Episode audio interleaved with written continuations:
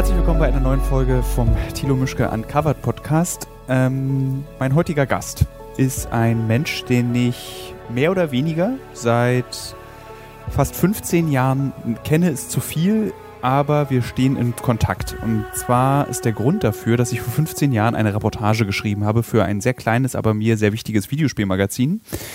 Und meinen heutigen Gast habe ich für diese, Report äh, für diese Recherche zu dieser Reportage getroffen.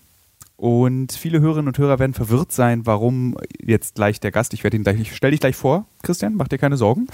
Ähm, warum jetzt gerade so eine Folge? Und ich muss ganz ehrlich sein, es gibt zwei Gründe dafür. Der erste Grund ist, ich bin meinem heutigen Gast das irgendwie schuldig. Warum erkläre ich auch nochmal gleich.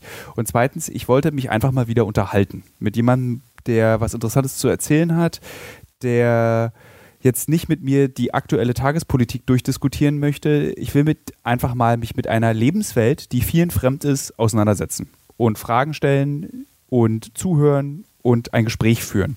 Und deswegen habe ich mich entschieden, in der heutigen Folge mit Christian Ohrens zu sprechen. Und ich stelle dich mal kurz vor, wenn ich irgendwas falsch sage, unterbrich mich und dann ähm, kannst du dich weiter vorstellen. Also, Christian Ohrens du ist. Kommst, du kommst ziemlich verwackelt hier an, als hättest du irgendwie, als wärst du nur über mobile Daten online. Nee, ich höre dich richtig gut. Ich habe nur einen Kopfhörer drauf. Komme ich jetzt besser bei dir an? Ähm, das, das schwankt immer so, als wäre wär das Signal nicht richtig. Nö, ist über. So wie früher in, in alten Skype-Zeiten. Also. Ja, ich glaube, das ist die Wirklichkeit äh, seit Corona, dass wir irgendwie wieder telefonieren, weil es nur so halb funktioniert. Ich hoffe, es geht ein bisschen besser jetzt, wenn ich den Kopfhörer einfach ablege. Jetzt geht's. Sehr gut, dann war es der Kopfhörer, den ich aufhatte. Ähm, warte, jetzt hast du mich aus dem gebracht. Christian Ohrens. Also, Christian Ohrens kenne ich. Er ist nämlich ein passionierter Videospieler und äh, er ist zudem, und das fand ich so interessant vor 15 Jahren, blind. Und zwar nennt man das bei dir, glaube ich, geburtsblind. Das heißt, du bist von der, seit der Geburt an blind. Du hast keinen Unfall als Kind gehabt. Du bist nicht durch eine Erkrankung äh, verblindet, sondern du bist seit der Geburt blind. Ist das richtig? Oh, jetzt bist du weg. Jetzt höre ich dich wieder. Es geht, geht, geht, super los, unser Podcast. Ich höre dich richtig gut die ganze Zeit. Ja, komisch. Also normalerweise gibt es in Zoom auch null Probleme. Ich weiß gar nicht, was der im Moment hier hat. Hm. So, ich kann ja mal vielleicht auch einfach auf LTE umschalten vom Netz äh, weg, also von meinem WLAN zu Hause. Vielleicht ist das einfach schlecht. So. Wie hörst du mich jetzt? Jetzt habe ich dich nämlich auf LTE. Okay, ja, hoffen wir mal. Gut. Jetzt hast du den ganzen Elan, weißt du, meine ganze Euphorie, dich vorzustellen, wie lange wir uns kennen, ist einfach zerstört worden durch die technischen Inkompetenzen auf meiner Seite wahrscheinlich. Es kommt nicht bei dir an. Doch. Ah, okay. Gut, achso. Jetzt. Jetzt. Okay. Genau. Äh, ja, also Christian Ohrens, ich hatte die Frage, ich hatte gerade dich vorgestellt als äh, passionierten Videospieler, der und das deswegen haben wir uns kennengelernt, äh, geburtsblind ist. Daraufhin habe ich erklärt, was das ist und du, dann habe ich dich gefragt, ist das denn richtig so? Habe ich das richtig erklärt? Das ist richtig, genau. Ähm, und ich glaube, die meisten werden jetzt als Hörerinnen und Hörer vor diesem Podcast sind so, hä? Wie spielt man denn so Videospiele? Und ich glaube, das hast du sehr oft in der Vergangenheit erklärt und du musst es noch einmal erklären. Ich weiß, wie es geht, aber dem, den Hörern und Hörern wird es ein Rätsel sein, wie man als, als Blinder Videospiele spielt. Also deswegen frage ich dich, wie spielt man eigentlich Videospiele, wenn man blind ist? Äh, wie spielt man Videospiele, wenn man blind ist? Man nutzt den Ton auf voller Ebene. Das heißt, äh, die Geräusche, die man hat und durchaus das eine oder andere Mal auch so ein bisschen die Musik. Äh, man kann sich schon ein bisschen orientieren. Ähm, wo man, sag ich mal, ist, wie, wie weit man ist, es sei denn, man pausiert das Spiel und die Musik läuft dann weiter, dann ist das etwas schwieriger. Ähm, man darf jetzt natürlich nicht so denken, dass man jetzt da stundenlang sitzt und ein Spiel von Anfang bis Ende durchspielt. Das ist eigentlich in den seltensten Fällen ähm, blind möglich. Ähm, das ist aber auch gar nicht so mein, mein Ansinnen. Also mir geht's und ging es auch in der Vergangenheit beim ähm, Videospiele spielen hauptsächlich um den Spaßfaktor. Wo andere Leute in, äh, sag ich mal, zwei Stunden nur ein Spiel spielen, äh, nutze ich die Zeit und spiele einfach mehrere Spiele dann an. Und ähm, das Besondere daran ist halt auch, es sind vor allem alte Spielkonsolen, die ich nutze. Ähm, aus der Side-Scroller-Ära, Ära, nenne ich es mal, also Game Boy, Super Nintendo, äh, in Teilen auch so ein bisschen PlayStation 1, äh, PC Engine, äh, Neo Geo und solche Sachen, weil dort die Steuerung einfach auch noch einfacher war beziehungsweise ist. Das heißt, die Figur kann nur vor und zurück und nicht wie auf modernen Konsolen oder am Computer in alle Himmelsrichtungen sich bewegen, sodass man da überhaupt kein, keine Orientierung hat. Ähm, nun gibt es ja durchaus auch auf, auf ähm, moderneren Konsolen äh, Spiele, die blind spielbar wären. Ähm, auf der PlayStation gab es ein Spiel, das hatte sogar äh, eine komplette Einstellungsmöglichkeit, dass man es hätte blind spielen können. Ähm, aber für mich ist ein Spiel ein kurzweiliger Genuss. Ich muss da nicht irgendeine ergreifende Story hinter haben, äh, die ich spiele. Ähm, also mir reicht dieses kurze Abtauchen ähm, für, sag ich mal, eine halbe Stunde in ein Spiel und nicht irgendwie jetzt äh, komplett abdriften, jetzt mal etwas böse gesagt, ja. äh, für, für ganze Tage oder so, die manche Leute ja wirklich in einem Spiel versinken können. Für dich sind ja eigentlich, äh, wie du, so wie du Videospiele spielst, gibt es ja ein eigenes Genre, diese Musikspiele, dass du auf Musik den richtigen Knopf an der richtigen Stelle drückst. Und im Prinzip spielst du ja so, glaube ich, auch Videospiele. Ah, du meinst so Sachen wie, wie hießen das hier? Dance Dance ähm, Revolution oder Guitar Ah, so Hero. ist es wieder zu, das ist wieder langweilig, weil das ist so, äh, äh, also das ist wieder so, so zu stumpf. Also ähm, dann kannst du auch teilweise ganz simple sogenannte Audio-Games spielen. Das sind Spiele, die extra für Blinde programmiert wurden. Die ähm, bestes Beispiel ist Space Invaders, wo du von links nach rechts fliegst, du hörst bis das gegnerische Raumschiff, sag ich mal, in der Mitte ist und dann drückst du ab. Ähm, das ist mir aber manchmal schon wieder zu simpel. Klar, sowas könnte man besser spielen, aber es ist irgendwie nicht so meins. Frag mich nicht, warum. Ich bin irgendwie bei dem, ähm, den, den, ganzen Retro-Sachen ähm, hängen geblieben. Wie sehr viele Menschen ich glaube, wir sind ja beide ähnlich alt. Also ich glaube, du bist auch so Jahrgang 81 oder bist du jünger? Drei, äh, 84. 84, also ein bisschen jünger. Ich glaube, unsere Generation hängt an diesen Retro-Spielen, weil die ja auch unsere Kindheit sind. Und man hängt ja immer so ein bisschen auch an seiner Kindheit. Deswegen spiele ich auch sehr gerne einfach alte Spiele, beziehungsweise ich brauche auch nicht irgendwie 400 Stunden Story, sondern mir reichen bei Videospielen oft so, mir reichen echt so fünf bis zehn Stunden. Mehr brauche ich nicht, weil ich will mich auch nicht so lange mit diesem Medium auseinandersetzen.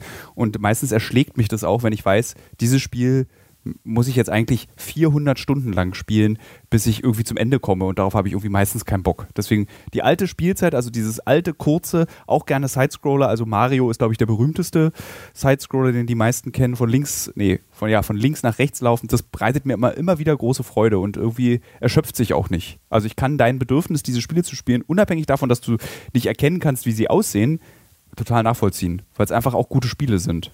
Aber ich habe dir vor 15 Jahren, wollte ich dir eine Frage stellen. Ich weiß nicht, warum ich sie dir vor 15 Jahren nicht gestellt habe. Ich glaube, weil ich mich nicht, ich, ich glaube, weil ich mich nicht getraut habe. Du warst so einer meiner ersten Geschichten, die ich gemacht habe. So das erste Mal ein Interview, das erste Mal nicht irgendwie so ein Pressegespräch, sondern ein echter Mensch, mit dem man sich über echte Sachen unterhält, der in einer echten Welt stattfindet.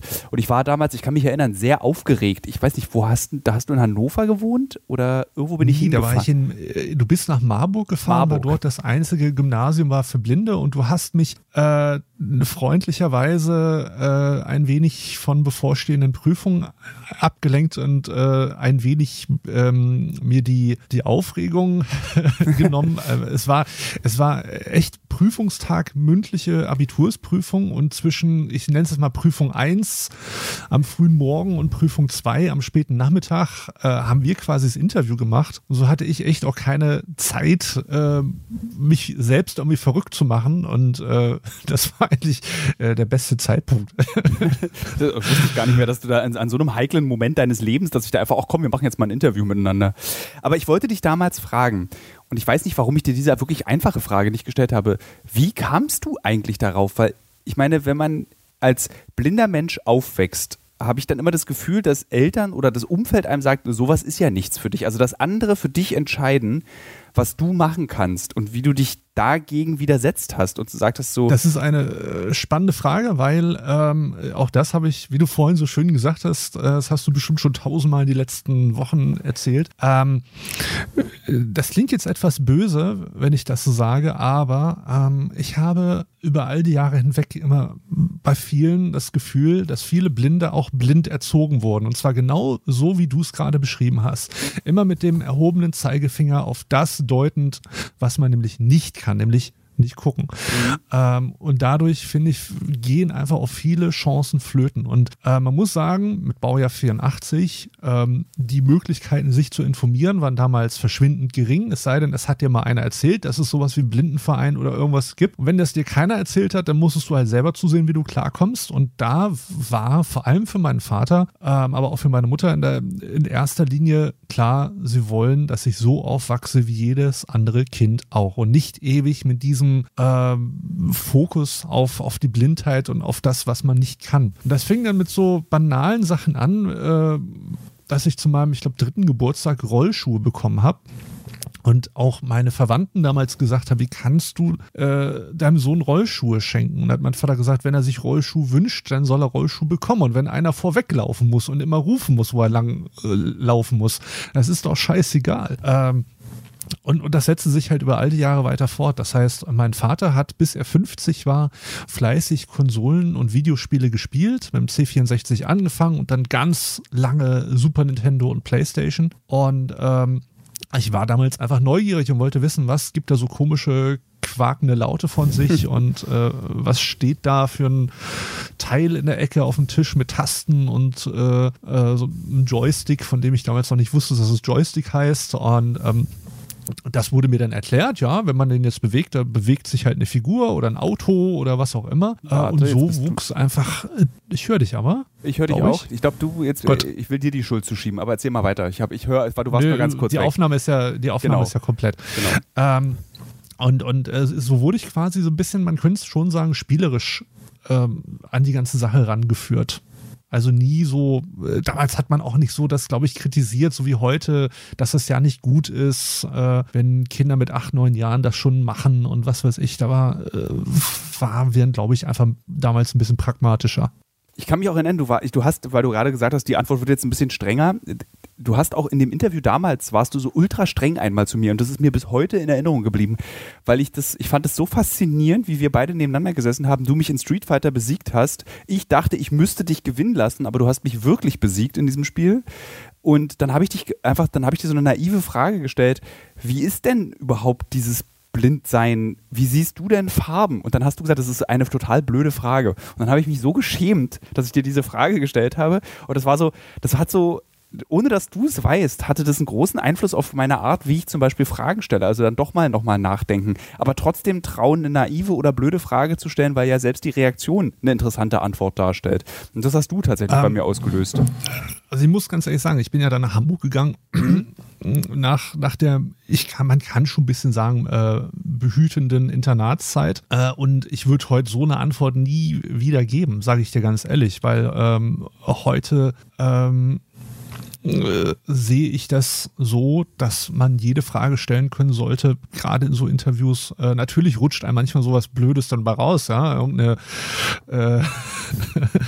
Äh, impulsive weißt du? Antwort. Aber ähm, äh, ich, ich glaube, heute würde ich sagen, auf die, auf die Frage, ähm, ich weiß es nicht, weil ich kann, äh, wenn ich dich frage, wie ist es äh, sehen zu können, wirst du mir, glaube ich, auch keine Antwort geben, weil du, sag ich mal, das Gegenteil davon gar nicht kennst. Ja. Also jemand, oder man muss es anders anfangen, jemand, der vielleicht noch äh, Licht sieht, der eine Ahnung davon hat, wenn die Sonne auch, wenn die Sonne scheint, dass man sie nicht nur an der Wärme spüren kann, sondern auch wirklich mit dem Auge. Ich glaube, der hat wirklich noch eine Ahnung, was es heißen könnte, mit dem Auge irgendwas wahrzunehmen. Das ist, ja? genau, wenn du das beschreibst, das ist so, ich kann das nicht nachvollziehen. Also im Sinne von, ich kann es mir vorstellen oder kann mir überlegen, was es bedeutet. Und zwar nicht, nicht mal im Sinne von irgendwie, ach du armer Tropf, dass du das nicht sehen kannst, sondern einfach so, das ist wie, äh, eine andere Welt, in der du dich bewegst, in die du nicht siehst, aber das heißt für dich ja auch keinen Nachteil. Du, du würdest ja niemals sagen, ach, ich bin neidisch darauf, oder bist du es? Würdest du es sagen? Frage jetzt. Ähm, es gab wirklich sehr wenige Situationen, in meinen 36 Jahren, wo ich äh, gesagt habe, jetzt wäre es mal ähm, super etwas sehen zu können. Aber es waren auch meistens dann irgendwelche, ich nenne es mal, ähm, sehr persönlicheren Momente und nicht so, so banale Sachen wie äh, äh, von A nach B zu kommen, Auto fahren oder was weiß ich. Ja. Ähm, Darf ich, Ich wissen, habe, was das war?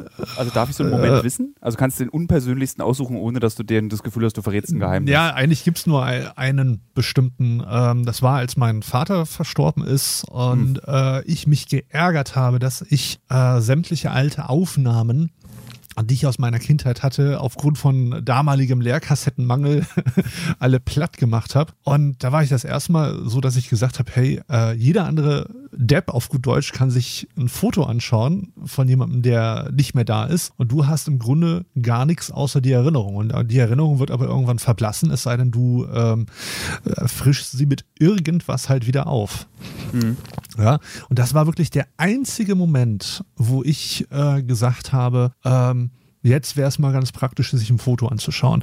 Selbst in, in der Kindheit, also ich, ich habe mit, soweit ich mich zurückerinnern kann, mit elf das erste Mal wirklich aktiv äh, zu meinen Eltern gesagt, selbst wenn es die Möglichkeit gäbe, ich will das gar nicht äh, sehen Ja. können. Das war für die äh, wie ein gewaltiger Stoß vor den Kopf. Ähm, aber pf, da müssten sie dann durch. Und äh, ich weiß zum Beispiel, dass meine Eltern sich öfters auch äh, die anhören mussten, ja, aber wenn es äh, angenommen es würde gehen, dann würdest du es aber trotzdem machen, oder? Und äh, dann haben sie immer gesagt, nee, wenn er das nicht möchte, wir können ihn zu nichts zwingen und schon gar nicht zu einer OP. Ich meine, jetzt, Ja. vor 15 Jahren war die Technik, glaube ich, noch nicht so weit.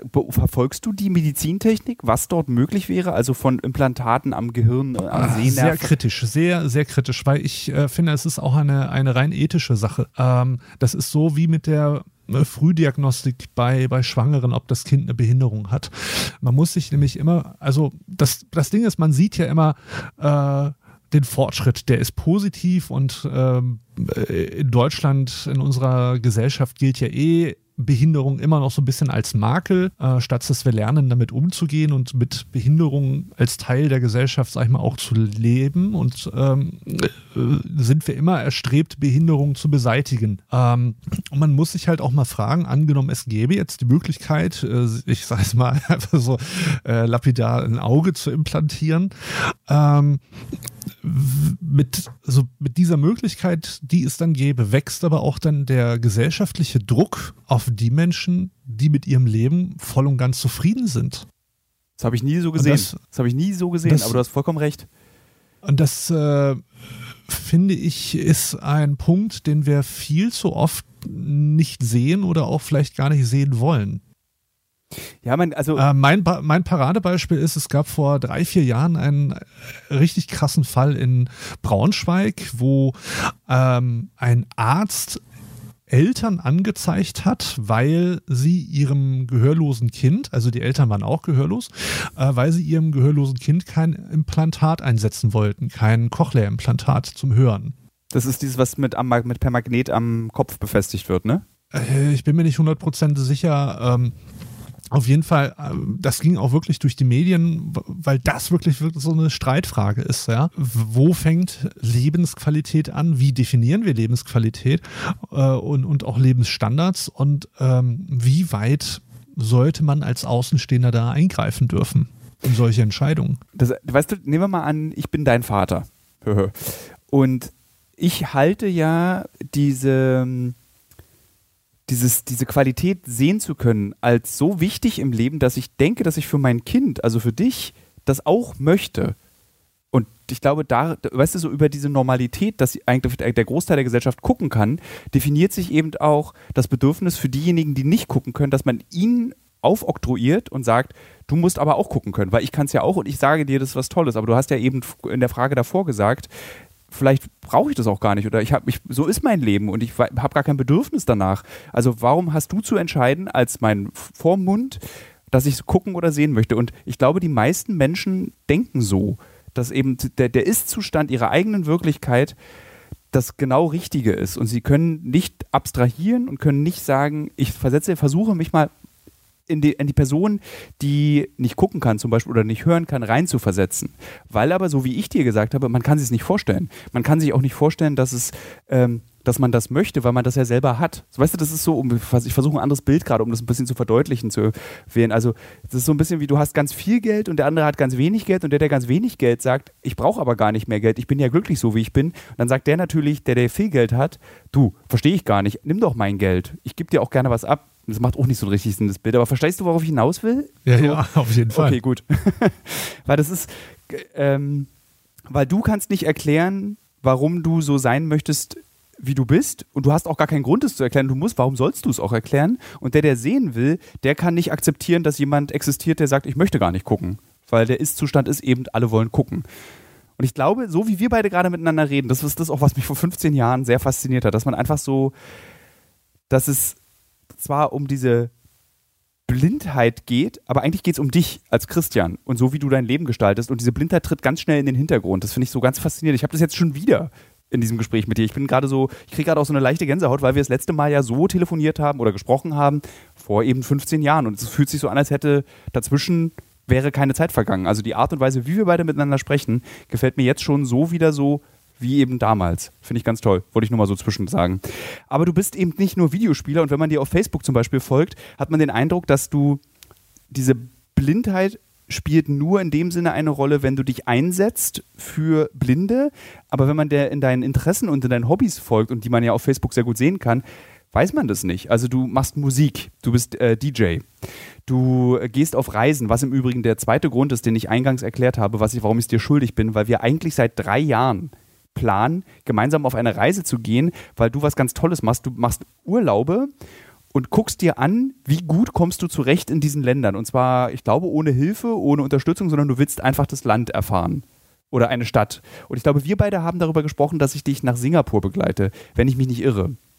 Kannst du dich noch Richtig, erinnern? das ist ja Corona-bedingt, ist das ja alles Genau. ins Wasser gefallen, die ganz große Geschichte. Ähm, ja, äh, das ist alles richtig, was du sagst. Also für mich ist ähm, Reisen oder hat dieses Alleine-Reisen eine, ähm, man, man kann es wirklich mal so platt sagen, so wie so eine Art Kick. Also du, ähm, äh, ich empfinde da auch keine Angst, irgendwie verloren zu gehen oder auf mich alleine gestellt zu sein, weil gerade wenn du ohne Begleitung reist, ist es ja so, dass ähm, du, wenn du Hilfe brauchst, dich zwangsläufig an jemanden wenden musst und so wirklich auch mit Leuten aus dem Land oder der Stadt, die du bereist, in Kontakt kommst. Wenn du jetzt in, äh, in einer Gruppe reist, sage ich mal, dann sind auch deine Mitreisenden immer erste Ansprechpartner. Und da wirst du auch seltenst äh, das ist immer ganz lustig, wenn man das so erzählt. Ähm, wenn du sagst, äh, ich gehe abends weg Mhm. und der Großteil der Gruppe sagt, nö, ach, lass mal lieber im Hotel bleiben, man fügt sich ja dann doch, ähm, auch wenn die meisten das abstreiten werden, aber am Ende ist es ja dann doch so. Klar, man- ja auch man bleibt ja dann doch dann, da. genau. Genau. Und ähm, du kannst tun und lassen, was du willst. Und du kannst, äh, äh, was, was dieses Reisen für mich auch besonders macht, ich, ich plane das auch gar nicht, so- gar nicht so akribisch. Also natürlich, ich habe meine Unterkünfte und ich habe, äh, wie ich von A nach B komme, aber ähm, im Gegensatz zu vielen heute lasse ich viele Sachen, wenn ich reise, auch einfach auf mich zukommen. Das heißt, äh, ich mache meistens erstmal eine, eine Tour durch die Stadt, die ich besuche, äh, lasse mir dort ein paar Sachen erklären und zeigen und so kriegst du ja schon mal erste Anhaltspunkte, was du besuchen könntest. Ähm, es gibt äh, ein paar tolle äh, Reiseberichtressourcen, Wikitravel oder Wikivoyage zum Beispiel, die nutze nutz ich durchaus auch, um so einen ersten Anhaltspunkt auch zu haben, was könnte mich erwarten oder ein paar praktische Tipps einfach zu bekommen. Aber der Rest, was so in der Zeit passiert, äh, da bin ich total offen und das äh, äh, lasse ich auch vollkommen auf mich zukommen.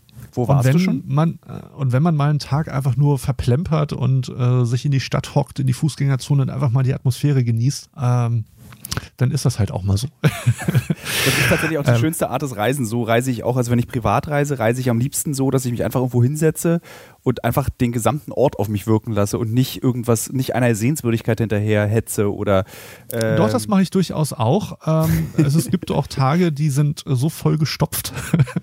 äh, das äh, das habe ich auch. Aber natürlich möchte man auch das vom, von der Stadt mitnehmen, was, was sag ich mal, als Touri auch dazugehört, was auch vollkommen in Ordnung ist. Ähm, ich will aber jetzt nicht sagen, dass äh, nur alleine reisen das Nonplusultra. Es ist natürlich auch äh, durchaus auch schön, äh, mit jemandem gemeinsam zu reisen. Aber das Alleine reisen hat für mich immer noch so ein, ähm, so einen ganz eigenen Charakter. Äh, so, und du wolltest wissen, wo? Genau. Ich, ich habe noch viel mehr also, Fragen zum Reisen, da kommt noch mehr, mach dir keine Sorgen. Also oh als erstes oh wo? Äh, ähm, alleine, die erste Reise alleine war nach Prag. Mhm. Ähm, dann folgten Budapest. Dann ging es los mit einer zehntägigen Skandinavien-Rundreise, Oslo, Stockholm, Kopenhagen mit, äh, mit, mit der Bahn. Ähm, und dann äh, das bislang größte Projekt 2018, äh, eine fast 14-tägige Balkan-Rundreise, auch nur mit Zug und Bus ähm, über Belgrad, Sarajevo, Zagreb, äh, Ljubljana und dann zurück nach Hamburg. Das ist mega. Also, äh, also einfach, das sind so schöne Reisen auch. Also diese Orte, die du dir ausgewählt hast, die du zu bereisen. Also Prag ist eine ganz tolle Stadt, um sie zu bereisen. Wie ist denn Prag für dich?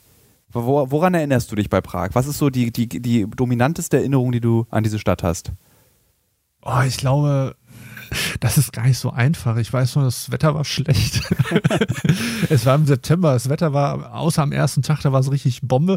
Da war ich auch äh, in der Stadt viel unterwegs mit einer ähm, Stadtführungsgruppe, aus der sich zum Schluss dann eine, eine kleine Gruppe quasi äh, abgespalten hat. Wir sind dann den ganzen Tag noch weiter zusammengelaufen, ähm, waren irgendwie in dieser Burg. Ja, da wo der Prager ähm, Fenstersturz stattgefunden hat, glaube ich. Genau. Ähm, ich weiß noch, wir hatten eigentlich überhaupt kein Ticket dafür, weil das da nicht, weil das irgendwie in der Stadt, äh, in der Stadttour nicht mit drin war. Wir haben uns irgendwie doch irgendwie mit reingemogelt. Äh, aber genau kann ich mich da auch nicht mehr dran erinnern. Äh, an die größte Diskothek Europas kann ich mich erinnern. Da wollte ich nämlich unbedingt rein und hat ähm, weiß ich nämlich noch, dass damals die Leute in der Jugendherberge gesagt haben, Gottes Willen, das ist äh, Touri-Massenabfertigung, macht das nicht. Ähm, aber ähm, es ist mir empfohlen worden und es war auch äh, richtig cool. Also ich habe nicht alle Floors, die es da gibt, irgendwie besucht. Es geht ja da über mehrere mhm. Stockwerke. Ich habe auch sehr, sehr vernebelte Erinnerungen an diese Diskothek. Ähm, aber ähm, die Erinnerungen, die ich habe, waren, waren sehr positiv. Ähm, und ich habe mich auch dort nie äh, irgendwie unsicher oder äh, irgendwas dergleichen gefühlt, auch wenn ich äh, sehr schnell festgestellt habe, dass da viele ähm, Touris aus Polen oder Russland waren und du mit Englisch wirklich streckenweise überhaupt nicht weiterkamst. Ja. Ähm, aber es gibt so diesen schönen Spruch, Musik verbindet.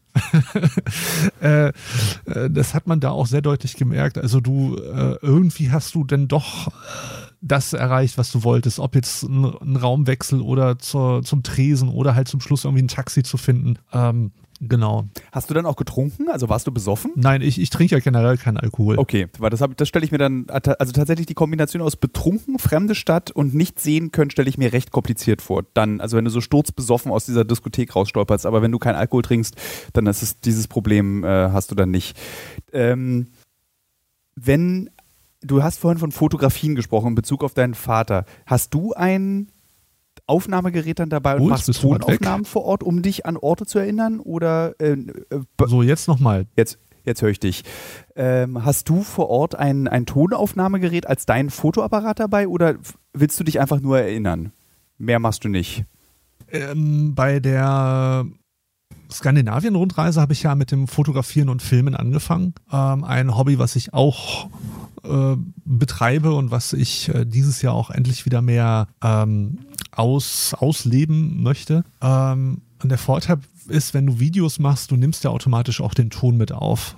Ja. Ähm, das heißt, es ist ja immer irgendwo ein Stück weit ein Gerät dabei, ähm, womit ich Ton aufnehmen kann. Ich habe bei der, bei der Balkan-Rundreise hatte ich extra ein Tonaufnahmegerät für die Situation, wo, wo es mal nicht ging, schnell eine Kamera rauszuholen. Ähm, aber oftmals denke ich auch erst zu spät dran, das einzuschalten. Am Ende ärgere ich mich dann immer, weil man oftmals so in dem Moment drin ist und den einfach äh, genießt und dann nicht irgendwie dran denkt, irgendwie jetzt äh, mach nochmal schnell ein Foto oder Video oder zumindest eine Tonaufnahme. Das ist äh, ganz das Lustige ist, dass du mit diesem Tongerät das gleiche Problem hast, was man auch mit einer ganz normalen Kamera hat. Also deswegen war ich immer ganz froh, dass Handys mittlerweile gute Fotos machen, weil man einfach oft vergisst, äh, ein Foto von einem Moment zu machen, der sehr schön ist. Und meistens ist es, und da spielt es, glaube ich, keine Rolle, ob Tongerät oder Foto, ist der Moment auch schon vorbei, wenn man den, wenn man erkennt, dass diesen Moment würde ich gerne festhalten. Ich finde es ja immer sehr praktisch, wenn mein Leben korreliert mit den Werbepartnern und Partnerinnen, die ich habe. Zurzeit mache ich eine große Recherche zum Thema Marathon. Demzufolge muss ich natürlich auch wissen, wie man einen Marathon läuft und trainiere tatsächlich dafür. Nicht, weil ich Ü40 bin, sondern wirklich, weil ich als Journalist ein bisschen etwas über dieses Marathon-Business herausbekommen möchte. Und Teil dieses Marathon-Trainings ist ja nicht nur regelmäßiges Laufen und an den Gedanken im Kopf, die dabei entstehen, zu verzweifeln. Nee, Teil dieses Trainings ist auch Ernährung. Und wisst ihr was? Was richtig praktisch ist, ich glaube, ich könnte keinen Marathon laufen, wenn es nicht Podcasts gäbe. Und ein Podcast, den ich während des Laufens höre, um dieses alle zwei Tage zehn Kilometer Laufen für die Grundausdauer zu ertragen, ist der Powerbrains Podcast. Powerbrains, das Sporternährungsquiz, powered by Powerbar ist ein Podcast, in dem es um Ernährung geht, aber nicht langweilig, sondern da werden Fragen geklärt, wie ob Magnesium zum Beispiel gegen Muskelkrämpfe hilft. Zum Beispiel die Frage, wie wichtig sind Kohlenhydrate in der Sporternährung und ist es eigentlich für jede Sportart gleich? Also zum Beispiel wisst ihr ja als regelmäßige Hörer dieses Podcasts, ich bin ja auch passionierter Schwimmer und passionierte Schwimmer essen ja nach dem Schwimmen immer einen Döner. Ich kann euch schon mal sagen, da muss man jetzt keine Folge für hören, ist nicht so sinnvoll. Aber vorm Schwimmen ein Teller Nudeln ist sinnvoll. Warum? Das beantwortet eben der Power Brains Podcast. Können da zum Beispiel auch, eine Frage, die mich auch schon beschäftigt hat, können zu viele Proteine der Niere schaden? Und welcher Profi feiert seinen Sporterfolg mit Beefy und Bier von der Tankstelle? Alles Fragen, die für Sportler und Sportlerinnen wichtig sind. Das Gute an diesem Podcast ist, der ist nicht langweilig. Der ist eben äh, wissenschaftlich, aber auch gleichzeitig ein spannender Mix aus Quizshow zum Mitraten. Dazu gibt es Interviews, Anekdoten und sehr aufschlussreiche Wissensvermittlungen mit Host Danny Herzog. Bis zum 14.03. gab es folgende Gäste.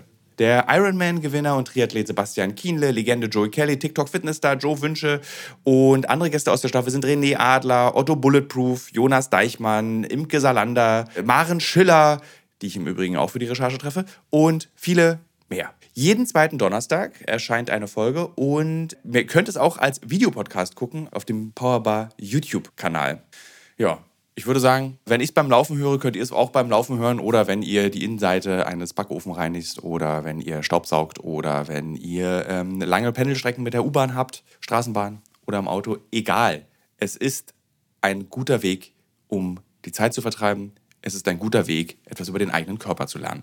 Was sind denn dann so Geräusche oder was, sind, was, was willst denn du dann hören? Also sind es dann so alles Mögliche oder ist es so wie in der Alles Foto Mögliche. Also es ist nicht wie in der Fotografie, Ähm. dass du nur Pflanzen fotografierst oder du eben nur Bahnhofsgeräusche aufnimmst. Genau, also dann wirklich ähm, auch, auch so, wie ich bei den Fotos und Videos agiere. Also ähm, ich versuche ja, wenn ich filme und fotografiere, das einzufangen, das, was ich quasi gerade erlebe. Äh, ich nehme immer so gerne als, als Beispiel, wenn ein Bauzaun in der Fußgängerzone steht, den wird ein sehender Fotograf nie fotografieren und wenn er es versehentlich doch fotografiert, dann wird er es aussortieren oder äh, mit Photoshop wegmachen oder keine Ahnung. Ähm, und und äh, bei mir geht es halt darum, die Sachen abzubilden, so wie ich sie wirklich dann auch ähm, erlebt habe. Das, dazu gehört dann auch bei den Tonaufnahmen, was du gerade angesprochen hast, äh, dass man halt auch mal einfach nur den, den, die Geräusche aus der Fußgängerzone oder irgendwas dergleichen ähm, aufnimmt. Hast also es muss nicht irgendwas Besonderes sein äh, in dem Sinne.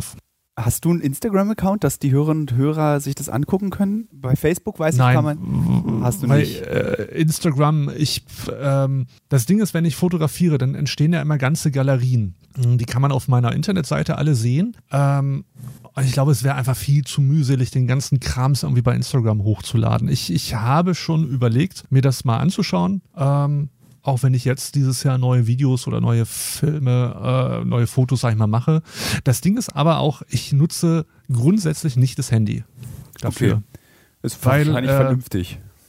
Äh, ja, also äh, A, eine Kamera hat viel bessere Automatismen, äh, ist viel griffiger ähm, als ein blödes, flaches Smartphone, wo die äh, Kanten auch noch abgerundet sind. Und wenn du, äh, sag ich mal, schwitzige Finger hast, äh, musst du eh dann aufpassen. Ähm, und ich äh, bin, weiß Gott, kein Pessimist, aber wenn dir einer die Kamera klaut und aus der Hand reißt, ist es nicht ganz so schlimm. Es ist dann ärgerlich, aber mein Gott, ähm, wenn dir einer was Handy aus der Hand reißt, äh, dann ist gefühlt dein halbes Leben weg. Vollkommen richtig. Äh, und ich finde, man muss auch nicht im Urlaub immer das Handy in der Hand haben. Ja. Also ähm, klar, wenn ich alleine reise, durchaus praktisch, wenn man es dabei hat, nicht fürs Navi. Äh, das ist auch noch so ein Punkt. Ähm, trotz, dass es jetzt ja zig Möglichkeiten der Orientierung gibt, auch digital, äh, für mich ist immer wichtig, sich durchzufragen. Also ich nutze nicht Google Maps irgendwo in einer fremden Stadt. Da bleibt das Handy wirklich so weit es möglich ist in der Tasche und nur im äußersten Notfall ähm, wird es mal rausgenommen. Wenn du ähm unterwegs bist, hast du das dann auch, dass du schon auf der Reise über das nächste Ziel nachdenkst? Und weil du hattest ja so ein bisschen, klingt auch deine Reisebeschreibung so, du hast dich so herangetastet. Also erst Prag, irgendwie ist sicher, große Touristenstadt, dann Skandinavien, dann ganz Osteuropa, was sich äh, sehr viele Leute Und überhaupt wieder nicht weg. trauen, nach Osteuropa zu fahren, weil sie so eine falsche Vorstellung von Osteuropa haben. Ich höre dich. Ja, jetzt bist du wieder da. Ja. Äh, liebe Hörer, liebe Hörerinnen, ich entschuldige mich jetzt schon mal für die mittelmäßige Verbindungsqualität zwischen uns beiden. Äh, ich kann nicht erklären, woran es liegt, aber müssen wir mitleben. Was ich sagen wollte ist, ähm, dieser Singapur-Schritt, das wäre ja dann deine erste Fernreise, deine richtige große Fernreise. War das, hast du dich daran getastet oder hättest du dir auch vorstellen können, sofort nach Singapur reisen zu können? Äh, Wenn es finanziell möglich gewesen wäre, bestimmt vielleicht. Ähm, ähm, ist, äh, das folgt eigentlich keinem Konzept, so erstmal was Kleines und dann was Größeres oder so. Äh, ich habe auch, als ich die Skandinavienreise geplant habe, damals schon äh, die, die Balkanreise im Hinterkopf gehabt. Frag mich nicht, warum ich dann trotzdem die Skandinavienreise gemacht habe. Ähm, das, das, das war einfach, ähm, also nicht, weil ich es mir nicht zugetraut hätte. Ja, keine Ahnung, was, was den Ausschlag gegeben hat. Also ich habe immer mehrere Sachen im Kopf und überlege dann, was, was ist, äh, sag ich mal, machbar, äh, was könnte interessant sein und so weiter. Steht Singapur ähm, noch auf dem Plan? Also wirst du nach Corona diesen Plan weiterverfolgen oder hat sich dein Ziel schon geändert? Ah, das Problem ist eigentlich, ist die Liste an Reisezielen äh, voll bis unter das Dach, sag ich mal. äh, ich glaube, wir müssen einfach erstmal abwarten, äh, wie sich die nächsten Wochen, Monate so entwickeln. Und vielleicht wird das nächste Reiseprojekt erstmal was irgendwie innerhalb Europas. Äh, das bleibt halt alles abzuwarten. Du hast ja nicht nur, also ich, was ich hiermit sage, und auch eine Frage an die Hörerinnen und Hörer dieses Podcasts, ob sie Lust hätten, also schreibt das bitte bei Instagram, dass wir beide, also Christian und ich, mal zusammen in den Urlaub fahren und wir könnten ja dann von vor Ort auch einen Podcast machen, so mit zwei, drei Folgen. Also wenn ihr Lust habt, das zu hören, äh, bitte schreibt mir das doch bei Instagram, so als kleine Zwischenaufforderung. Du, äh, achso, was ich dich, ich hatte vorhin noch eine Frage bei Prag, als du wegen der Burg was erzählt hast. Hätte ich dich eigentlich, wenn wir beide Reisen benutzen dürfen, um mich vorzudrängeln? Bei langen Warteschlangen? Oder fändest du es blöd? Ähm, also wenn du mich als Reporter begleitest, hätte ich dich eh irgendwo in den Hintergrund gescheucht, weil sobald die Leute, egal in welchem Land, merken, dass da eine Begleitung ist, reagieren sie ja eh anders. Mhm. Ja, also dann wird es wieder uninteressant für dich als Reporter. Sehr clever, hast du äh, tatsächlich gut erkannt. Sehr gut. Dann es, es ist ja einfach so, das ist ja äh, nicht nur hier in Deutschland so, woanders ja oftmals äh, auch, wenn eine Begleitung dabei ist, äh, ah, brauche ich mich ja nicht mehr drum zu kümmern, dann äh, er hat ja jemanden. Ja. Äh, ähm, das führt dann übrigens auch zu so ganz skurrilen Begegnungen, auch hier in Deutschland, wenn du, wenn dich einer zum Beispiel in ein Geschäft hineingebracht hat, weil du den Eingang gesucht hast und dann vom, vom Verkäufer gefragt wirst, äh, kommt ihre Begleitung sie gleich abholen. Also diese Selbstverständlichkeit, dass jeder, der dich führt, automatisch auch dein Begleiter ist und äh, dich überall mit hinführt, ist, ist irgendwie für mich ähm, äh, unbegreiflich. Aber okay, das ist vor allem wahrscheinlich dann auch wieder diese Sache, sich nicht reinversetzen zu können. Ja. Wirfst, ja? du das, wirfst du das den äh, Sehenden vor, dass sie sich nicht in dich reinversetzen können, dass sie es nicht mal versuchen? Das ist ja kein, das ist ja kein Vorwurf. Also ja. äh, ich, ich weiß, ich das ist ein paar Jahre her, da habe ich, da habe ich es mal ein bisschen auf die Spitze getrieben. Da hat, ich glaube, äh, zum dritten Mal an, an, einem Tag mich einer gefragt, äh, war das Ihre Begleitung? Da habe ich mal zu einem gesagt, nee, mein Bewährungshelfer. äh, und danach okay, war erstmal. okay. danach war erstmal Ruhe im Karton. Aber nein, also ähm, ich, es, ich meine, äh, nicht umsonst habe ich ja 2016 mein Stadtführungsangebot äh, ins Leben gerufen, wo Leute eben mal unter der Augenbinde äh, durch Hamburg laufen und eben genau das mal erleben. Und äh, selbst wenn da einer kommt und mein Gast, sage ich mal, am Arm greift und uns ungefragt über die Straße führt, ich lasse das geschehen, weil die Leute sollen dann wirklich mal diesen Spiegel vorgehalten bekommen und einfach mal merken, äh, mit was für Hürden, ob nun baulich oder durch E-Roller, die blöd im Weg rumstehen oder halt durch Leute, die nicht fragen und einfach zugreifen, ähm, mit was man es tagtäglich eigentlich so äh, an Hürden zu tun hat. Mal größere, mal kleinere. Aber die Frage ist trotzdem, würden wir als Kumpels miteinander verreisen, dürfte ich dich dann benutzen, um in Warteschlangen vorzudrängeln? Ähm, oftmals funktioniert das auch gar nicht. Ich finde auch Blindheit ist kein Grund, äh, nicht auch warten zu können. Ach, du bist also, jetzt einfach zu nett. Ich bin der Letzte, wenn es mir einer anbietet, dann das ist, äh, aber ich verstehe auch ja schon, dass wir das nicht machen würden. Aber beim Aber bist du jetzt abgeha abgehauen wieder? Jetzt, ich höre dich wieder, ich höre dich gerade wieder. Es, ja. mir, es ist, ist, egal, wir reden weiter. Es funktioniert ja Wo einigermaßen. bist du denn, aber in welchem, dass du so schlechtes Internet hast? Ich bin ganz normal in Berlin und ich habe eigentlich auch immer normales Netz und ich habe es, äh, es funktioniert eigentlich normalerweise. Ja, also wie gesagt, ich, ähm, ich finde diesen Blindenbonus äh, ah, manchmal sehr, sehr schwierig. Weil? Ähm, weil du bist nur blind. Du kannst auch äh, genauso gut auf deinen zwei gesunden Beinen stehen wie jeder andere auch. Das ist vollkommen richtig. Aber ich glaube, das ist, vielleicht ist auch diese, Bef äh, ich nenne es jetzt mal kurz Bevorzugung, dass du vordrängeln dürftest, ist es auch das, was dann dazu führt, dass man denkt, ach, die armen Blinden. So, die dürfen ja auch vor und die müssen besonders behandelt werden. Ähm, und das ist ja dann wahrscheinlich auch, wenn du dich einfach normal in die Schlange stellst, für dich auch so, nee, ich kann wirklich auch warten. Also mir ist das Schnuppe. Für mich ändert sich das Erlebnis nicht, wenn ich jetzt vorgelassen werde.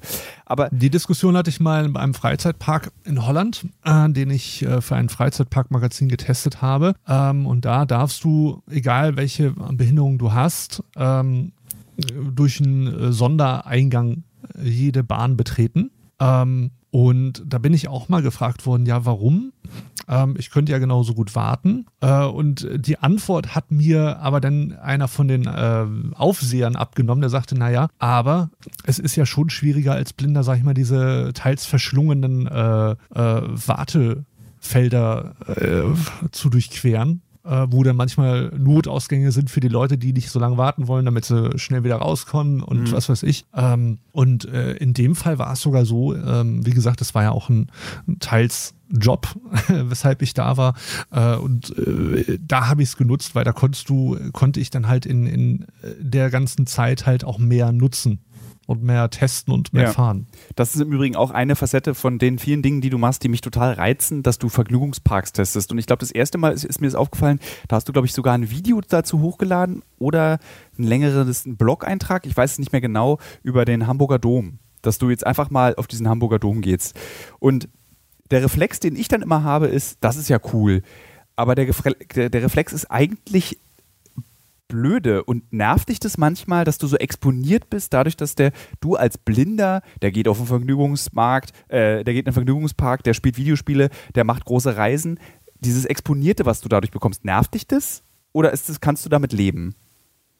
Ich, äh, ähm, ich weiß, dass viele Blinde das sowas nervt.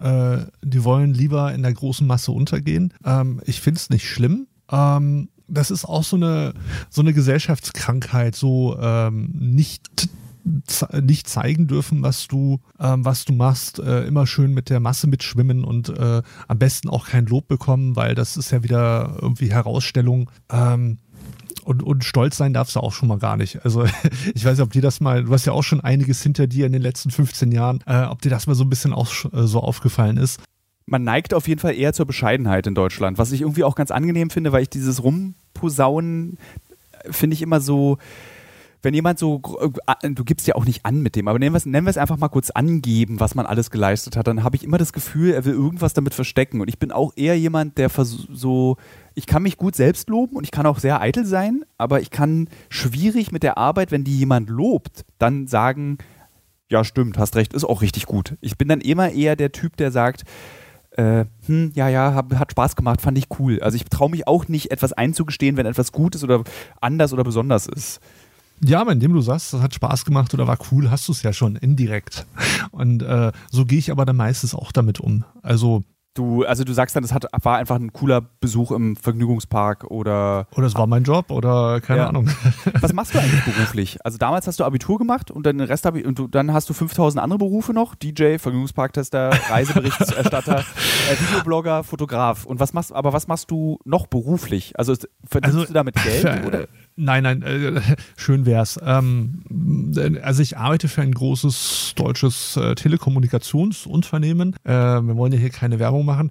Ähm, Im technischen Support. Ähm, da bin ich aber eher durch Zufall reingeschlittert. Ich habe eigentlich ja Medienwissenschaften studiert, war dann ja arbeitssuchend und ähm, hätte auch die Möglichkeit gehabt, über ein Volontariat ähm, auch in dem Bereich wirklich zu arbeiten. Allerdings gab es damals das Problem, äh, es gab keine Übernahmegarantie. Also mhm. ich hätte das Volontariat machen können, äh, hab, aber man hat mir dann gleich gesagt in der PR-Agentur ja, aber ähm, äh, es gibt aber keinen Garant, es hängt alles von der Auftragslage und so ab, ob wir dich übernehmen. Dann habe ich vorab hatte ich mich schon bei der Telekom beworben auf eine Teilzeitstelle und dann hatte ich die Zusage, und dann mh, hm, überlegst du dir, machst du Fulltime-Job, Volontariat, was dich zwar äh, fachlich mehr, was fachlich mehr an deinem Studium dran ist, was aber genauso in Anführungszeichen schlecht bezahlt ist, wie die 20-Stunden-Stelle im technischen Support. Und da habe ich mir gedacht, gut, ganz im Ernst, äh, der technische Support, das, das sind auch erstmal nur zwei Jahre. Ähm,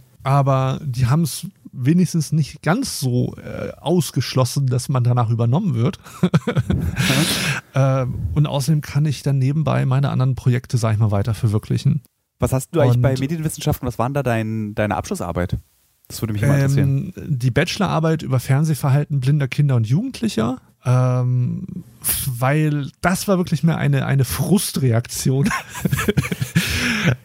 also ich kann, also ja wirklich, weil ich, ähm, ich fand es zur damaligen Zeit immer so extremst krass, wie selbstverständlich Menschen davon ausgehen, nur weil du blind bist, dass du automatisch auch nur äh, akustische Medien nutzt. Wie, du hörst, ähm, du, ich dachte, du hörst nur Hörbücher in einem abgedunkelten ja, genau, ne? Zimmer.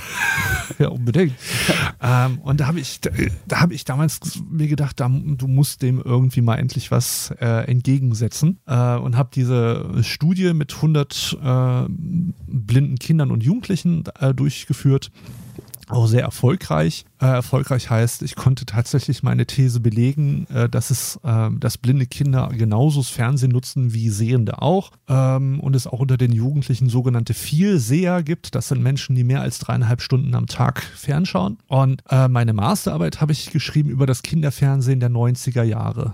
Das ist, ich bin großer Beziehungsweise Fan. Unter, äh, beziehungsweise Unterhaltung im Kinderfernsehen ganz gezielt, weil äh, mich äh, sehr stark in der Literatur gestört hat, dass Kinderfernsehen meistens nur aus dem pädagogischen Aspekt betrachtet wird und selten aus, aus dem Unter Unterhaltungsaspekt.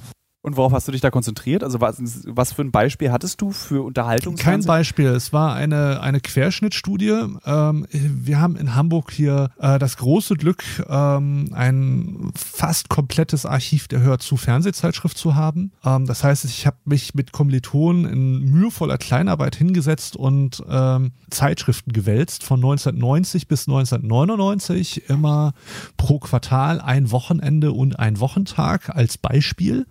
Um, um, daran aufzuzeigen, wie sich äh, das Unterhaltungsangebot oder das Kinderfernsehangebot allgemein äh, über die zehn Jahre hinweg äh, verändert hat.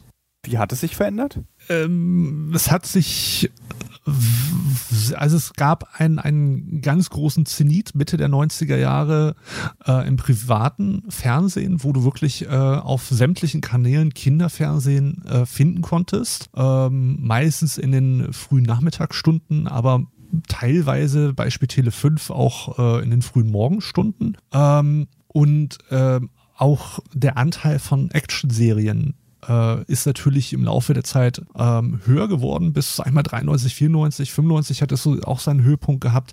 Aber das auch wirklich im Privaten. Ja. Also da hast du wirklich gemerkt, der öffentlich-rechtliche Rundfunk hatte da schon so ein bisschen seine, äh, seine Aufträge zu erfüllen. Ähm, und und ähm, was natürlich sehr extremst war, äh, ich glaube, das gibt es aber heute auch immer noch, sind diese ganzen Merchandising-Geschichten. Also entweder hast du Filme und Serien, die äh, quasi auf ein Produkt oder ein Computerspiel oder was auch immer aufmerksam machen wollen. Oder es gibt Waren jeglicher Art, die quasi ähm, aus der Serie entstanden. Das fand ich auch, äh, da habe ich nicht viel sag ich mal, Kapitel für ähm, verschwendet, aber ich fand es trotzdem einen sehr interessanten Aspekt, diese also so Kommerzialisierung. So Turtles und dann gab es dazu Turtles Spielzeug und dann, oder irgendwie He-Man und dann gab es He-Man Spielzeug, also sowas. Ja, oder andersrum. Äh, es gab ja auch, ähm, das ist mir aber auch erst äh, vor kurzem ähm, so richtig aufgefallen, beziehungsweise hat mir das einer erzählt. Es gab ja auch die Super Mario Bros. Super Show als Serie. Mega und cool. die war aber als äh, eigentliches äh, Werbeprodukt gedacht für die Mario Nintendo Spiele. Dabei war die ziemlich gut. Ich kann mich daran erinnern. Da die waren war, so, so Figuren wie Kid Icarus. Die sind heute verschwunden aus dem Nintendo-Kosmos. Äh, es gab so ziemlich coole Nintendo-Serien. So in meiner kindlichen Erinnerung daran. Ich durfte das alles nicht gucken. Ich habe das immer heimlich geguckt. Ja, ja. Äh, was man auch nicht vergessen darf, der Wortwitz. Also wenn man sich heute Hero Turtles anguckt und wirklich mal mehrere Folgen davon, äh, was da an, an Anspielungen drin sind, äh, auch aufs eigene Genre oder auf die damalige Zeit, das ist, das ist Wahnsinn. Also da steckt weitaus mehr drin, äh, als die Kritiker, sag ich mal, immer attestiert haben. Ja, es ist, wurde immer verkauft als dummes Kinderzeug, aber das ist, wenn du so das, was du gerade gesagt hast, wenn du es mit dem heutigen erwachsenen Auge siehst, wunderst du dich, wie erwachsen zum Teil diese Serien sind. Ja, und guck dir doch mal Erwachsene-Serien sind. Sind die viel besser?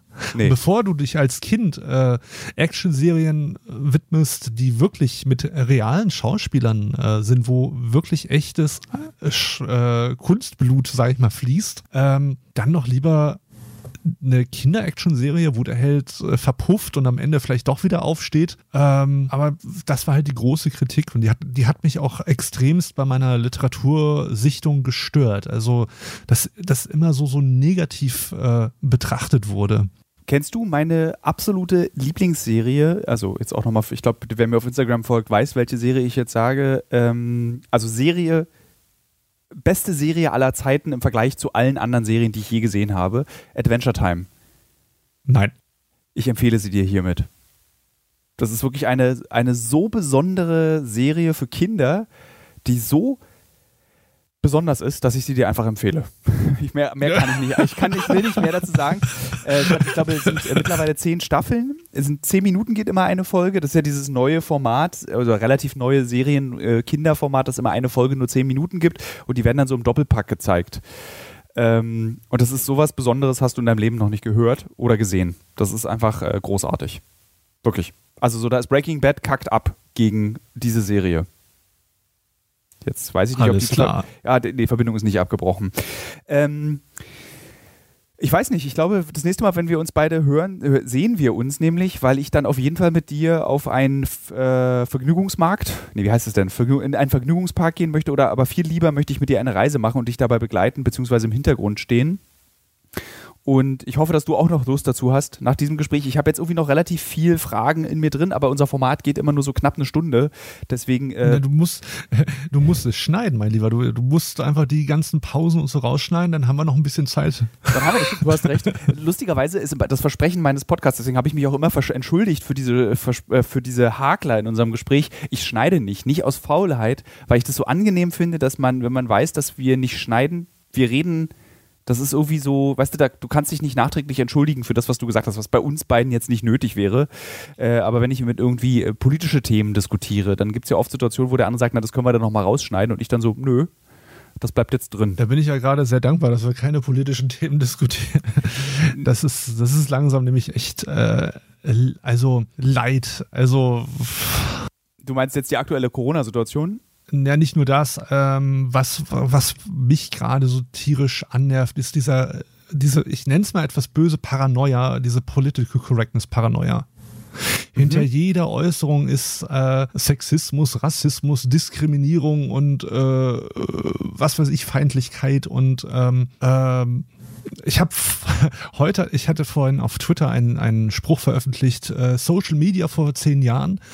Du hast es was gesehen oder gelesen, du fandest es toll und du hast es geteilt. Und Social Media heute ist, du hast etwas gelesen, du findest es toll, du kannst es aber nicht teilen, weil du musst erstmal gucken, welcher politische Gesinnung ist der Verfasser und sind die Quellen alle überhaupt seriös und dann kannst du es vielleicht mal teilen. Das ist tatsächlich eine hochinteressante Diskussion, warum wir alle so radikalisiert sind bezüglich unserer eigenen Meinungen im Internet. Also ich bin zum Beispiel extrem meinungsmüde geworden. Also ich habe in den letzten Monaten sehr viel mit ähm, Verschwörungserzählern diskutiert auf Facebook. Und Oha. ich, ich, ich kann einfach nicht mehr. Also es ist so dieses, äh, ich habe gar kein Interesse mehr, irgendwas zu teilen. Und zum Beispiel bei Instagram halte ich mich relativ, relativ unpolitisch, weil ich das so, manchmal will ich einfach auch keine Diskussion führen. Aber ich verstehe, das, was du gerade gesagt hast, ist diese politische Korrektheit oder diese, dieser Kampf um die politische Korrektheit, der ist auch, ich finde den hochinteressant. Und meine Haltung im Übrigen dazu ist, du kannst diese Haltung haben, dass alles zu sensibel genommen wird, aber man kann, muss auch zulassen, dass jemand sagt, das, das, verletzt mich in dieser ganzen Debatte. Weil viele Leute, und das würde ich dir nicht zutrauen, diskutieren ja eben so, was darf man heute eben noch sagen. Darum geht es gar nicht in der Debatte, sondern es geht, glaube ich, vielmehr darum, darauf zu achten, dass es andere verletzt, was du sagst. Du kannst deine, deinen blöden Witz oder deine, was du als politisch inkorrekt bezeichnest, immer noch machen. Du musst es nur in den Kontext setzen, dass du dir bewusst bist, es könnte jemand verletzen.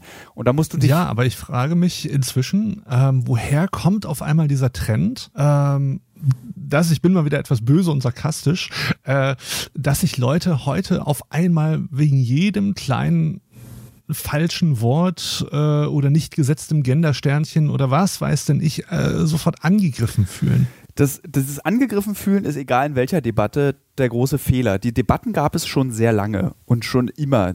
Äh, nicht schon immer, also die Gender-Debatte ist eine relativ neue Debatte, also sagen wir mal 40, 50 Jahre alt, aber zum Beispiel so über rassistische Begriffe, was ja auch in den letzten Wochen auch wieder sehr intensiv diskutiert wurde. Diese Debatten existieren eigentlich schon sehr, sehr lange. Nur durch Social Media können sehr viel mehr Mo Leute ihre Meinung dazu äußern. Und diese Meinungen sind das, was das was die große Schwierigkeit darstellt, weil Meinung heißt noch nicht, dass du etwas dazu weißt. Du hast aber das Gefühl, alle denken so. Also, wenn derjenige sagt, ich möchte gerne äh, diese Soße mit diesem Begriff benennen, und das machen ja alle so, dann denken, posten ganz viele drunter, ja, ich auch, ich auch, ich auch. Und dann bekommst du das Gefühl, ganz viele wollen eigentlich gar nicht, dass die Sprache geändert wird. Dann hast du auf der anderen Seite das Lager, ähm, die sagen, wir müssen unsere Sprache verändern und dann posten auch ein paar Leute dazu etwas und du bekommst das Gefühl, ganz viele wollen dazu irgendwas sagen. Aber der Konsens in der Gesellschaft ist so eher schulterzuckend und der findet ja nicht im Internet statt. Ich vergleiche das immer ganz oft mit Krankheiten. Wenn du Krankheiten googelst, hast du immer das Gefühl, du hast die schlimmste Version deiner Krankheit. Der Grund dafür ist, dass nur Leute, die die schlimmste Version einer Krankheit haben, etwas dazu im Internet schreiben.